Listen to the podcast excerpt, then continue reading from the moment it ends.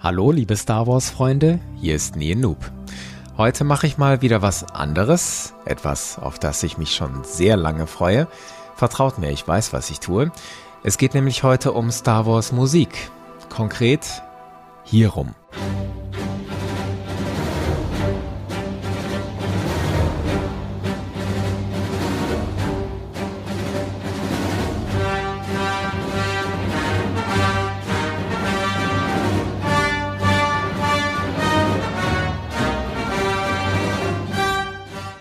Der Imperial March. Neben dem Star Wars Titelthema das ikonische Musikstück für das Star Wars Universum.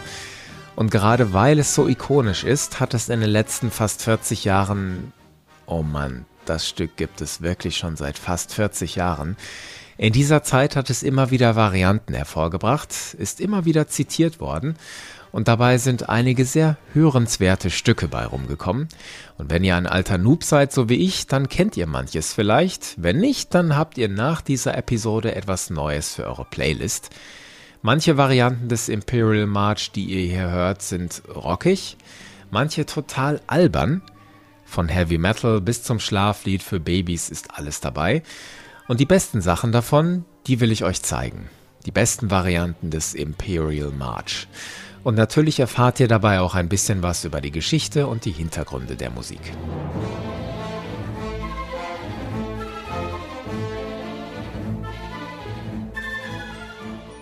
Bevor ich jetzt weiter rumlaber, wir gehen rein in das erste Stück.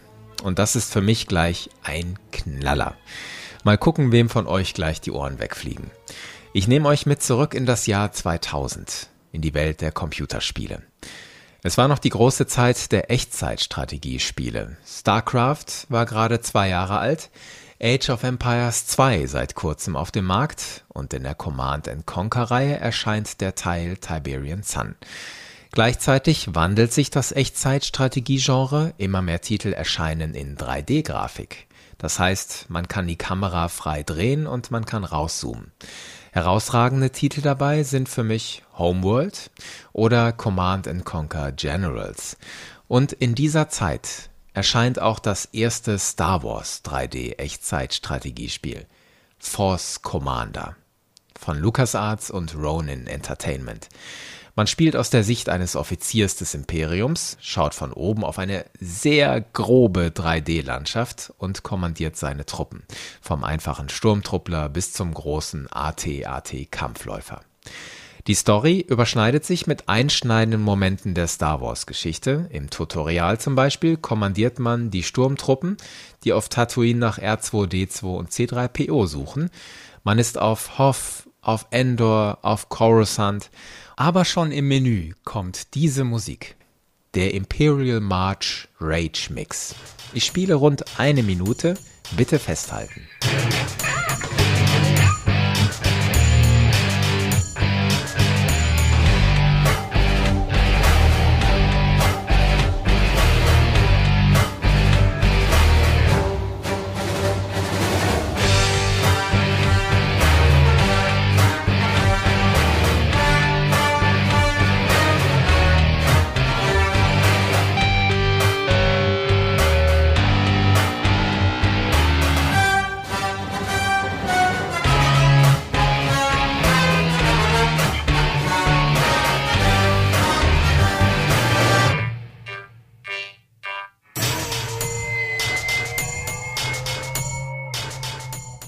Hier ist der klassische Imperial March von John Williams, angetrieben durch eine mächtige E-Gitarre.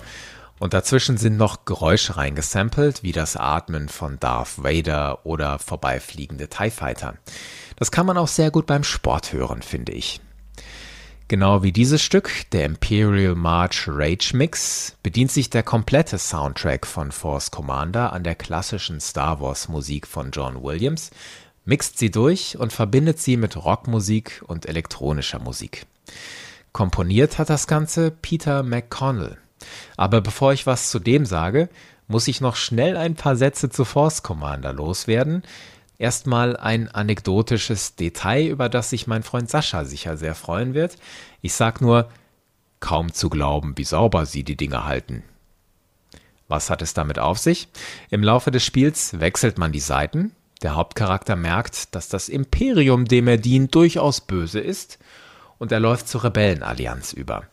Ab dann kommandiert man Rebellentruppen gegen das Imperium und dabei bekommt man auch eine Einheit, einen Infiltrator, mit dem man einen ATAT kapern kann. Und wenn man dann diesen gekaperten ATAT anklickt, gibt der Infiltrator, jetzt ATAT-Pilot, die Rückmeldung, kaum zu glauben, wie sauber sie die Dinge halten. Und das ist wirklich hübsch, finde ich, wenn man bedenkt, dass in Star Wars die Rebellen oft diesen Charakter des zusammengewürfelten und irgendwie leicht schrottigen haben, während auf der anderen Seite das Imperium immer blitzeblank poliert daherkommt. Denkt nur mal an den Fußboden auf dem Todesstern. Ansonsten ist Force Commander, ich habe es schon angedeutet, kein besonders gutes Spiel. Ich würde es heute auch nicht mehr zum Nachspielen empfehlen. Allein die Steuerung, die war damals schon hakelig. Die KI der Einheiten, die ist teilweise zum Haare raufen. Wenn zum Beispiel ein ATAT an einer Ecke hängen bleibt, dann nimmt das dem jegliche Würde. Und vor allem die 3D-Grafik, die war für damalige Verhältnisse im Jahr 2000 schon nicht toll und sie ist auch ganz, ganz schlecht gealtert. Das ist nicht mehr schön anzusehen. Abgesehen davon ist es auch nicht ganz einfach, überhaupt noch in ein Spiel ranzukommen. Man müsste schon eine gebrauchte CD-ROM kaufen, denn zum Beispiel auf Steam oder GOG, GOG, gibt es Force Commander aktuell überhaupt nicht zu kaufen.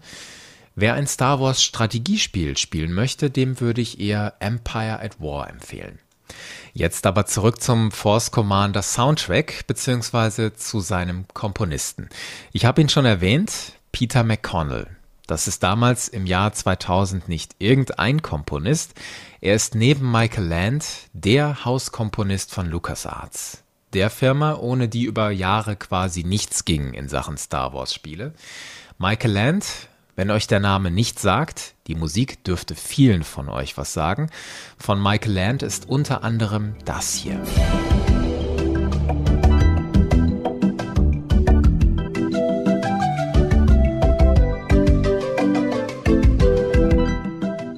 Der Soundtrack von Secret of Monkey Island.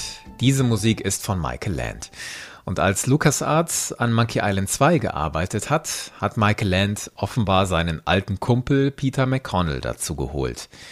Und der ist dann einige Jahre bei LucasArts geblieben und ist dann maßgeblich verantwortlich für die tollen Soundtracks von legendären LucasArts-Spielen wie Indiana Jones and the Fate of Atlantis oder Grim Fandango. Neben der eigentlichen Musik hat McConnell zusammen mit Michael Land auch etwas Musiktechnisches geschaffen, das iMuse-System. Und das führt uns auch gleich zur zweiten Variante des Imperial March, die ich euch zeigen will. Das iMuse-System macht folgendes, und das ist für damals Anfang der 90er, soweit ich das sehen kann, neu. Die Musik soll sich dem Geschehen auf dem Bildschirm anpassen. Es passiert was Spannendes und die Musik schwillt an. Die Situation entspannt sich, die Musik wird ruhiger. Und zwar dynamisch und nicht vorher schon festgelegt. Zum ersten Mal nutzt LucasArts das iMuse-System, wie gesagt, in Monkey Island 2 im Jahr 1991 und drei Jahre später auch in dem Star Wars-Spiel TIE Fighter.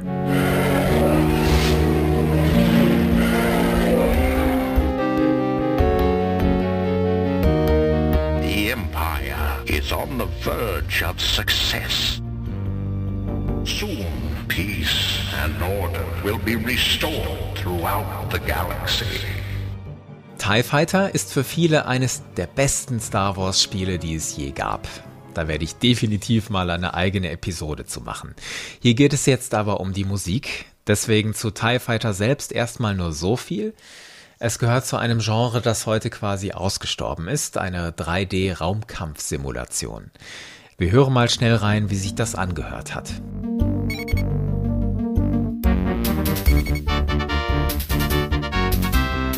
Sector alert. There are unknown craft entering our area. Beta and Gamma squadrons engaging enemy forces. Alpha squadron, join the attack and engage the enemy.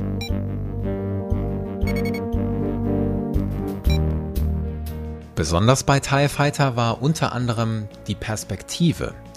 Man spielt einen imperialen Piloten und das die ganze Zeit. Nicht wie in Battlefront 2, wo man nach gefühlten fünf Minuten als imperiale Spezialeinheit dann wieder die Seite wechselt. Bei TIE Fighter spielen wir die ganze Zeit das Imperium und das Imperium ist durchgehend die legitime Ordnungsmacht. Das Spiel vermittelt uns, wir sind ein Elite-Pilot, der für Sicherheit und Stabilität im Universum sorgt, indem er die Bürger des Imperiums beschützt gegen Piraten und Rebellenabschaum. Und das spiegelt sich auch im Soundtrack wieder. TIE Fighter ist das erste und bis heute auch einzige Spiel, in dem der sogenannte Opening Crawl, das ist am Anfang jeder Star Wars Geschichte der gelbe Text, der da durch den Sternenhimmel läuft, TIE Fighter ist das erste und bisher einzige Spiel, in dem der Opening Crawl nicht mit dem Star Wars Thema unterlegt ist, sondern mit dem Imperial March.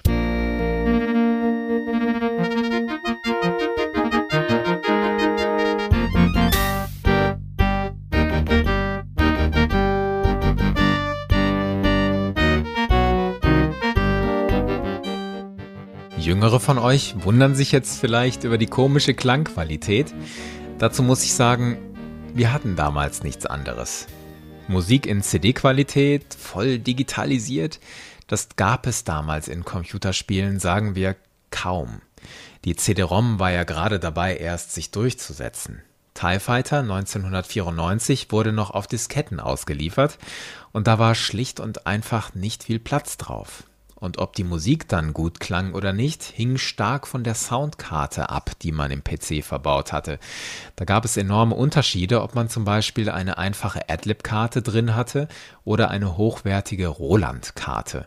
Für so eine tolle Roland-Karte konnte man 300 bis 600 Mark ausgeben, nur damit die Musik etwas anders klang.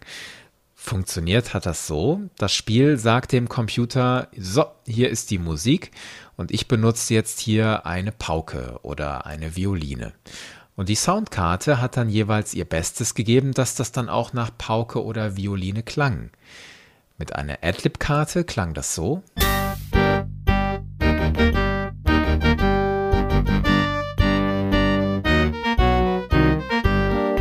Und mit einer Roland-Karte klang dieselbe Passage so.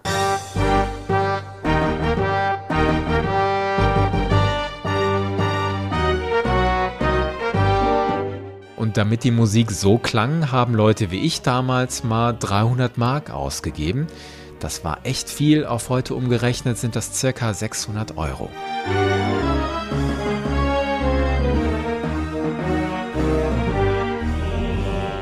TIE Fighter hat, jetzt mal abgesehen von der Technik und der dynamischen Musik, auch sonst in Sachen Star Wars Musik Wegmarken gesetzt.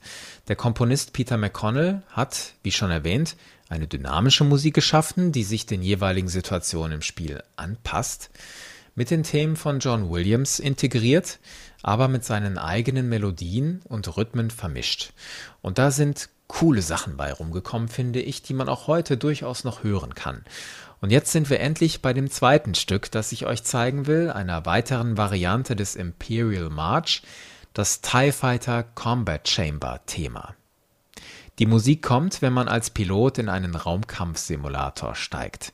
Wir sehen dann einen kapselartigen Raum, ganz ähnlich der Meditations- und Kommandokammer, in der Lord Vader in Empire Strikes Back sitzt.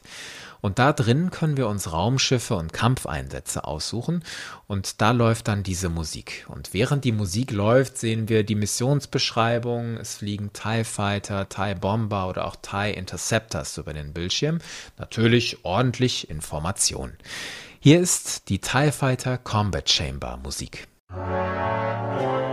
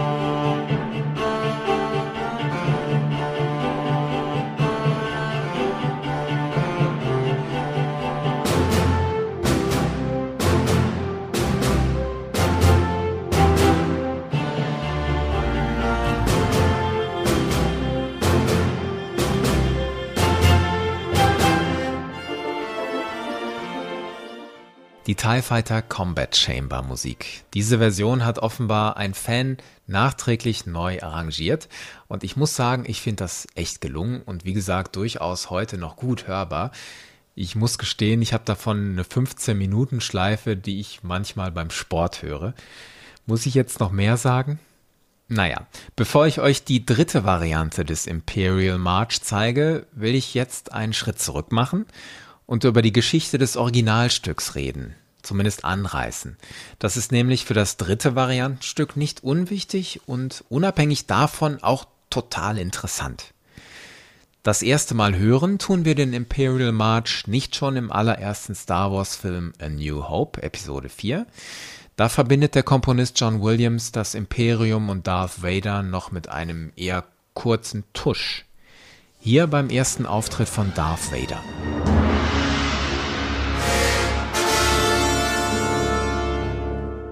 Oder hier, wenn zum Todesstern übergeblendet wird.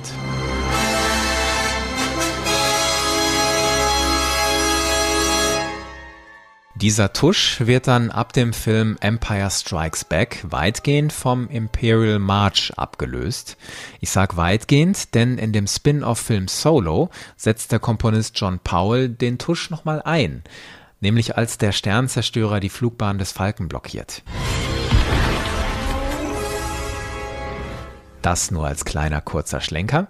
Den Imperial March installiert John Williams dann in Empire Strikes Back Episode 5 als das Thema für das Imperium und für Darth Vader. Das Thema kommt zum ersten Mal vor im Film nach rund 20 Minuten, als wir zum ersten Mal die imperiale Flotte sehen, das sogenannte Todesschwadron um Darth Vaders Kommandoschiff, den Supersternzerstörer Executor.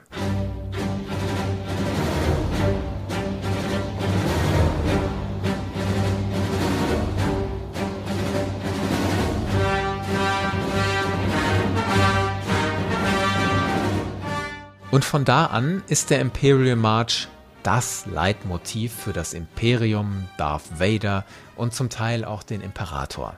Und zwar in den Hauptfilmen, den Spin-offs und darüber hinaus natürlich auch in den Spielen und Zeichentrickserien. Denkt mal zum Beispiel an die Szene, die ich euch in meiner Podcast-Episode über die Clone Wars gezeigt habe, als der Imperator, ich habe es genannt, aufräumt.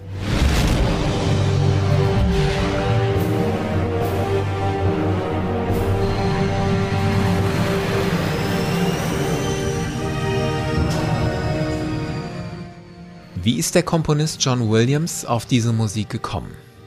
Ich bin jetzt kein Musikwissenschaftler, aber kluge Leute vor mir haben gezeigt, dass Williams dafür, sagen wir, inspiriert wurde, wesentlich durch zwei klassische Stücke, auf die man vielleicht nicht sofort kommt, aber wenn man sie hört, denkt man, ah, natürlich, das ist echt ähnlich.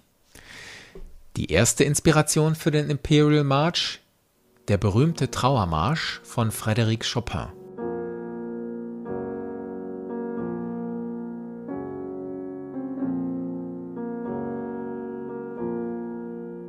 Nehmt diesen Rhythmus, die Tiefe der einzelnen Klänge und legt dann den Imperial March daneben.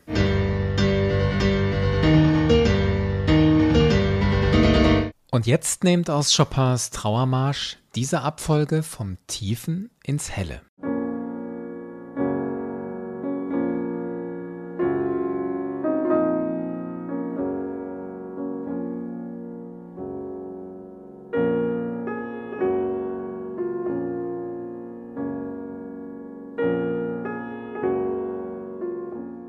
Erst tief, dann hell, das ist schon verblüffend ähnlich zum Imperial March.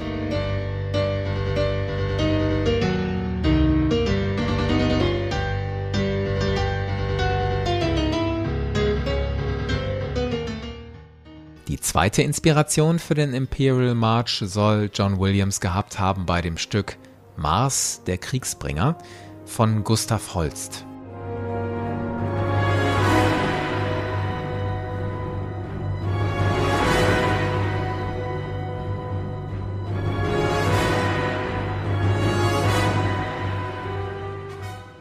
Ich weiß nicht. Ich habe mir das fünf, sechs Mal nochmal angehört. Ich tue mich mit meinem kleinen Hirn wirklich schwer, da große Anlehnungen für den Imperial March zu finden.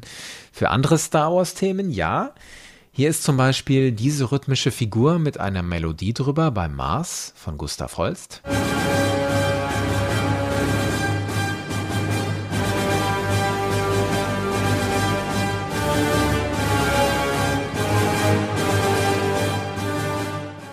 Und jetzt legt daneben das Blockade Runner Medley aus A New Hope.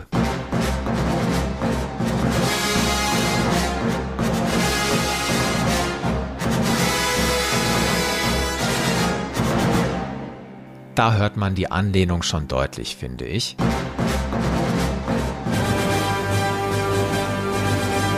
Aber für den Imperial March habe ich nicht so was Deutliches gefunden bei Mars. Ich verstehe jetzt die Experten so, dass es wohl die Technik war, die John Williams benutzt hat, als er das Stück orchestriert hat und verschiedene Muster, die er eingesetzt hat. Vielleicht kann das ja einer von euch erklären. Schreibt es in die Kommentare. Nach diesem bescheidenen Exkurs in die Entstehungsgeschichte jetzt wieder zurück in die Weiterentwicklung und sozusagen die Rezeption des Imperial March. Das Stück ist, wie gesagt, das Leitmotiv für das Imperium, Darth Vader und manchmal den Imperator. Oder es wird eingesetzt, wenn Anakin Skywalker einen dunklen Moment hat und damit seine spätere Entwicklung zu Darth Vader angedeutet wird. Die Musik ist dabei immer nicht Teil der Geschichte, nicht Teil des Star Wars Universums. Die Musik liegt darüber wie eine akustische Folie. Ich weiß nicht, kann man das hier vielleicht Metaebene nennen? Es gibt aber auch Momente, da wird der Imperial March Teil des Star Wars-Universums. Es wird von den Figuren angestimmt oder in ihrem Umfeld gespielt. Das haben die Macher lange eher subtil wie einen Gag eingesetzt, zum Beispiel hier, als in den Clone Wars ein Kampfdruide das Thema ansummt.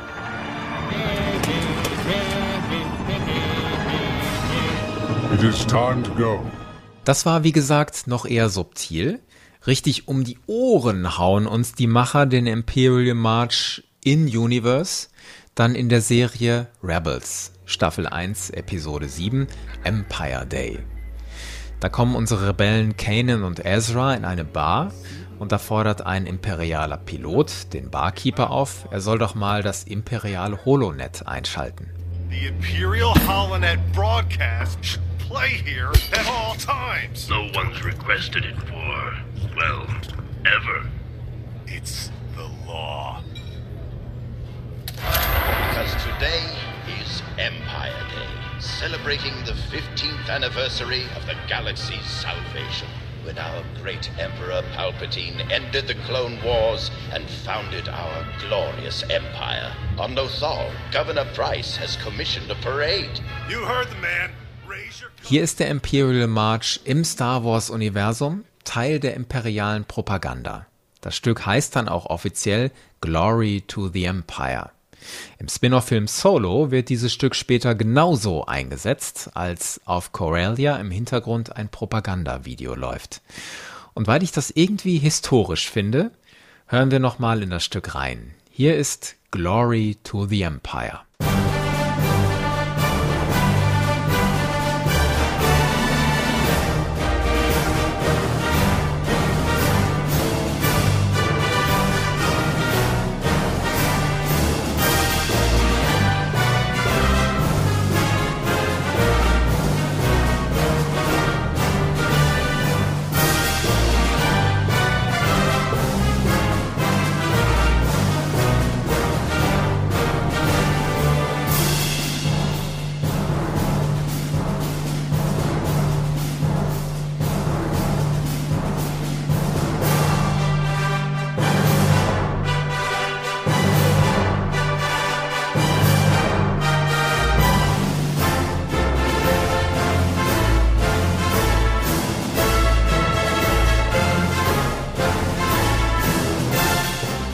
Als ich das damals zum ersten Mal gehört habe in der Serie Rebels, saß ich auf der Couch und habe gedacht, bäh, was machen sie denn jetzt? Das geht überhaupt nicht. Das Stück aus dem Soundtrack transferieren in die Serie, in das Universum, in die Welt? Nee. Aber jetzt, wo ich das ein paar Mal gesehen habe und gehört habe, muss ich sagen, inzwischen, ich finde das witzig. Und weil wir gerade dabei sind, mache ich jetzt mit was Witzigem weiter. Mit einer Variante des Imperial March, die ihr auch in meinem Podcast schon mal gehört haben könntet. Ich bin drauf gestoßen, als ich mal Lego The Clone Wars gespielt habe.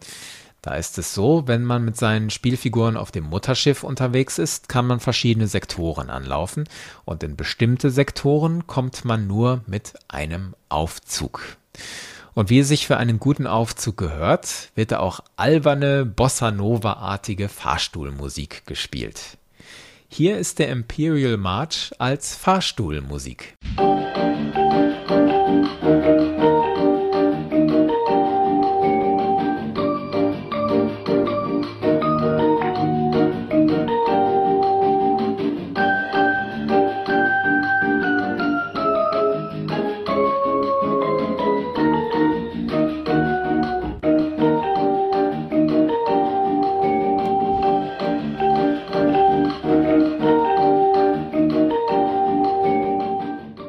Kriegt doch das Wort Elevator einen ganz anderen Dreh. Elevator. Jetzt mal ganz ehrlich, dieses Musikstück sollte in jedem Fahrstuhl laufen. Ich würde dann feiern und dann wahrscheinlich irgendwann Amok laufen, weil länger als ein paar Sekunden hält man dieses Stück ja nicht aus. Passt ja irgendwie zu Vader und seiner Wut. Jedenfalls, dieses Stück habe ich übrigens nicht bei Lego Clone Wars aufnehmen können. Dafür ist die Fahrstuhlszene dort immer viel zu kurz. Ich habe es gefunden über die Serie Family Guy. Da wird Star Wars ja auch gerne mal auf sehr schöne Weise zitiert. Zum Schluss jetzt noch was Passendes für den Schluss. Da muss ich gar nicht viel drum rumreden. Das ist für alle von euch, die kleine Kinder haben. Und ihr wollt ja eure Kinder natürlich möglichst früh mit hochwertigen Inhalten richtig erziehen. Und extra für euch ist hier der Imperial March als Schlaflied von der CD Baby Wars, a Star Wars Lullaby Version.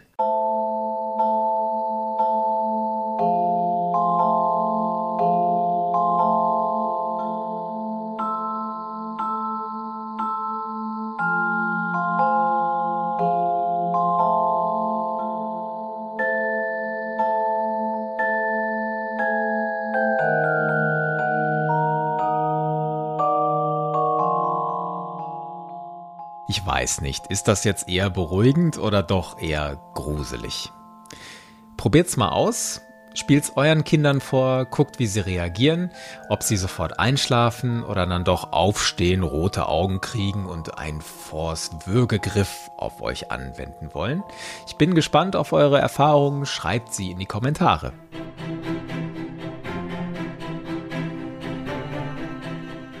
So, ihr Auserwählten, das waren die Varianten und ein bisschen Hintergrund zum Imperial March. Habt vielen Dank fürs Zuhören. Die Inspiration für mich, eine solche Musikfolge zu machen, die kam von einem anderen Podcast, Stay Forever. Da sprechen die ehemaligen Spieleredakteure Gunnar Lott und Christian Schmidt über alte Computerspiele. Und die machen ab und zu auch Musikfolgen. Wer sich für alte Spiele interessiert, Stay Forever, ich höre das sehr gerne. Wenn ihr gerne Star Wars Freunde hört, könnt ihr mir folgen auf Spotify, iTunes, YouTube, Twitter. Alle Infos dazu auf starwarsfreunde.de. Bis zum nächsten Mal und möge die Macht mit euch sein.